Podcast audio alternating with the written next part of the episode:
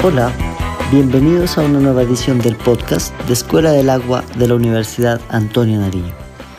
Hoy hablaremos sobre una noticia del espectador titulada Doña Juana tratará lexiviados por osmosis para aplicar su vida útil hasta el 2043.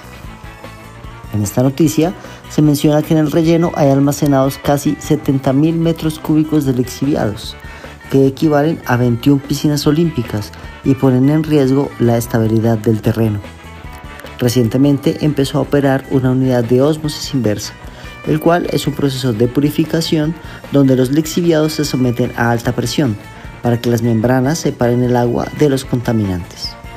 Se podrán procesar 12.000 metros cúbicos al mes y se espera que se puedan tratar 60.000, con lo que se estaría cumpliendo lo exigido por la Autoridad Nacional de Licencias Ambientales para ampliar la vida útil del terreno. Con base a esta noticia, nos reunimos un grupo de profesores para responder la siguiente pregunta. ¿Es sostenible continuar con el mismo modelo de gestión de residuos en Bogotá usando el relleno sanitario Doña Juana? Nos acompañó el profe David Aperador, ingeniero ambiental y doctor en ciencia aplicada, quien nos contextualizó acerca del relleno sanitario y su relevancia para la comunidad. Escuchemos. Hola Iván, gracias por por este espacio de participación. Eh, bueno, el relleno sanitario Doña Juana se localiza en la localidad 19 Ciudad Bolívar. Esto es en la zona sur occidental del casco urbano de, de la ciudad de Bogotá, pues principal ciudad de Colombia. Eh, sus características pues radican básicamente como es en la zona periférica, eh, es una zona pues bueno periurbana, ¿cierto? Entre la parte rural, la parte urbana y Paralelo a este relleno, pues se encuentra localizado el relleno, el barrio Mochuelo, que es un barrio el cual siempre se ha visto impactado por, por el relleno. Hay unas discusiones si fue primero el relleno, si fue, primario, si fue primero el barrio, pero bueno, básicamente el, conflicto siempre ha primado. Son poblaciones eh, tradicionalmente campesinas que pues en el transcurso del tiempo han venido eh, cambiando sus hábitos plenamente a zonas, eh, a actividades urbanas Mm, pero eh, con estos, estas noticias de la expansión del relleno se perdería totalmente su, tradición agrícola, puesto que pues, incrementaría el volumen del relleno, su expansión, y eh, vivir pues, con estas características eh, al lado del relleno tendría un impacto altísimo. Entonces, básicamente es como el contexto de la ubicación del relleno sanitario respecto a la parte sociocultural. Realmente es una situación bastante problemática y para entenderla mejor estuvo con nosotros Vanessa Rodríguez. Ella es magíster en geomática ambiental y experta en gestión ambiental. Nos comentó cómo funciona el relleno sanitario. Hola Iván, hola David, muchas gracias por permitirnos este espacio de socialización. Bueno, los rellenos sanitarios son utilizados como un método de disposición final de residuos, al ser uno de los métodos pues más económicos en términos de aprovechamiento y costo a nivel mundial. Los rellenos son diseñados con el fin de disponer estos residuos y dar como una solución frente a la alta generación que tienen distintas ciudades, principalmente a partir de esa tasa de generación per cápita que depende principalmente de todas las actividades eh, industriales y pues diarias que tienen los habitantes de una ciudad. Todo relleno sanitario debe contar con una compactación de, de desechos sólidos antes ¿Listo? Y estos que se compactan en, en, la zona de, o el área de relleno deben ser compactados y ser cubiertos con tierra. Cada uno de estos cubrimientos debe ser diario, que es una de las falencias que encontramos en el relleno sanitario de Doña Juana, ya que dada la, la gran cantidad de residuos que llegan a este, pues no se, alcanza, no se alcanza a hacer una cobertura diaria para realizar dicha compactación. Otro de los elementos más importantes que debemos considerar son los drenajes y otras técnicas para el control de líquidos supercolados que a su vez producen gases en el relleno sanitario. Esto con el fin de evitar además que estos lixiviados o líquidos lleguen a zonas en donde se encuentran, por ejemplo, cuerpos de agua superficial e inclusive lleguen a abarcar zonas de aguas subsuperficiales o inclusive algún tipo de acuífero o agua subterránea. Eh, todos estos rellenos sanitarios, a partir de la gran cantidad de residuos sólidos que llegan a su territorio, deben analizar o caracterizar cada uno de los residuos que llegan a este. Sé que es una labor compleja, pero requieren un trabajo mancomunado dada la necesidad de conocer realmente cuáles son cada uno de esos contaminantes que existen y cómo pueden cambiar de a partir de su composición al volverse un elemento más sencillo o más complejo, llegando a transmitirse a otras zonas como el aire, el suelo e inclusive las aguas subterráneas que, que les comentaba. Cada una de estas instalaciones y el control necesario que debe tener el relleno sanitario requiere además una articulación de trabajo con el plan de ordenamiento territorial y la definición de usos del suelo, para que no se presenten problemáticas con respecto a, eh, por ejemplo, problemas sociales con respecto a el aprovechamiento indebido de estos residuos. Estos lixiviados sin duda son un problema muy complejo que debe ser solucionado puesto que sus características causan un gran impacto ambiental. Continuemos escuchando la conversación. Eh, primero, con respecto a la alta carga orgánica, tenemos que hablar sobre eh, qué son los valores de DBO y de QO. Significa la cantidad de materia orgánica que hay en una muestra de agua. Y esta materia orgánica está totalmente relacionada con la cantidad de microorganismos que pueden quedar ahí y el oxígeno que se consume. Es importante tener en cuenta que el oxígeno tiene que estar en el agua para que pueda haber vida.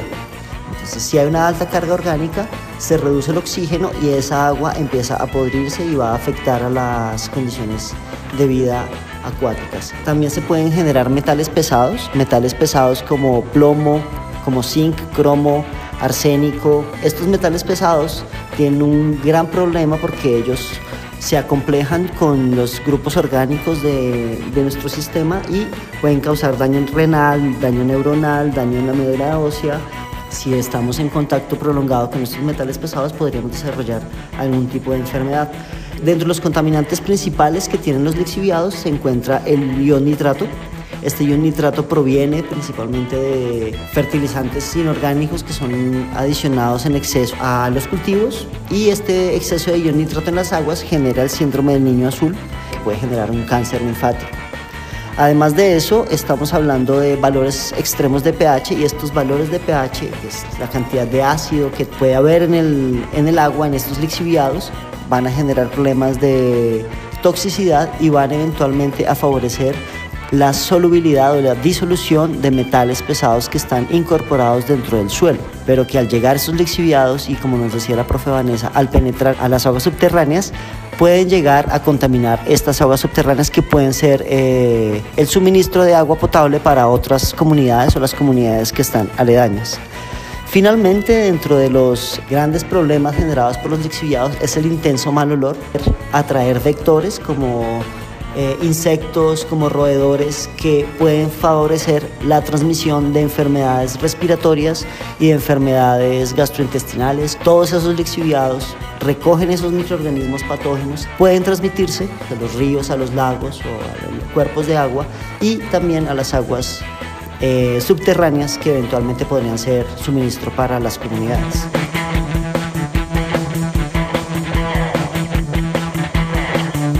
Evidente que el uso de rellenos sanitarios conlleva diversos asuntos que deben atenderse desde varias perspectivas. Por eso invitamos a Raúl Echeverri, magíster en gemática ambiental, quien nos habló sobre la localización de Doña Juana y su impacto puntual en la zona. Eh, gracias, profe Iván, por la invitación. Pues sí, eh, efectivamente la ubicación de la, del relleno sanitario Doña Juana pues al estar en, al encontrarse sobre la cuenca del río Tunjuelo, pues sí genera un efecto bastante preocupante sobre su mismo río, el Tunjuelo, que posteriormente se magnifica, también con toda la carga que lleva el río Bogotá. Esa, e, esa preocupación es por el tema de los lixiviados, que han sido un tema que se viene tratando desde hace muchos años, donde informes de la UAES y la CAR eh, informan la condición de la planta de tratamiento que es crítica y pues eh, evidente por la expulsión de lixiviados eh, y gases eh, como el metano. Esta acumulación de lixiviados puede terminar en una emergencia ambiental ya que ha sucedido en años anteriores como el que, el que ocurrió el 26 de septiembre de 1997 donde 1.200 toneladas de basura cayeron sobre el cauce del río Tonjuelo. Esto es precisamente lo que se debe evitar dándole un buen control al manejo del lixiviado, ya que el manejo del lixiviado eh, puede ocasionar el movimiento de los taludes y provocar algún tipo de emergencia ambiental.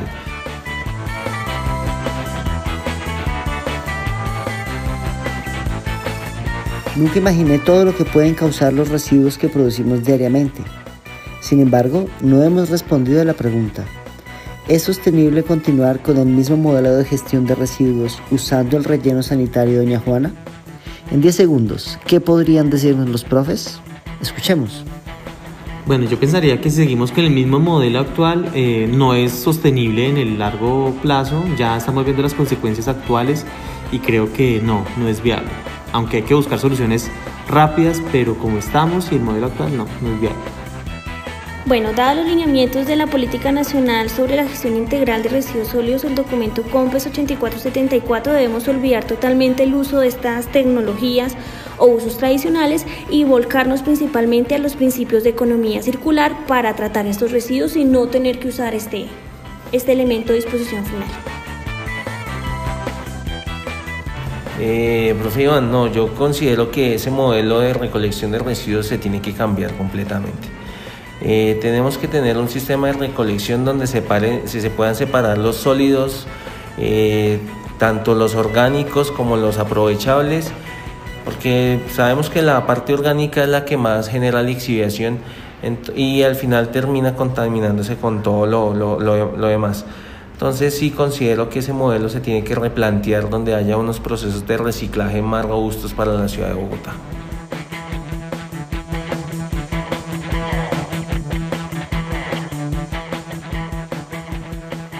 Toda esta información nos permite entender mejor el problema de la gestión de los residuos, pues sus impactos nos afectan a todos, estemos próximos o no del relleno.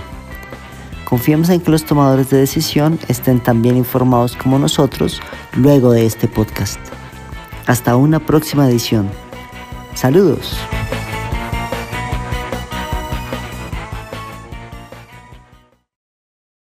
Universidad Antonio Nariño. Vigilado Mineducación.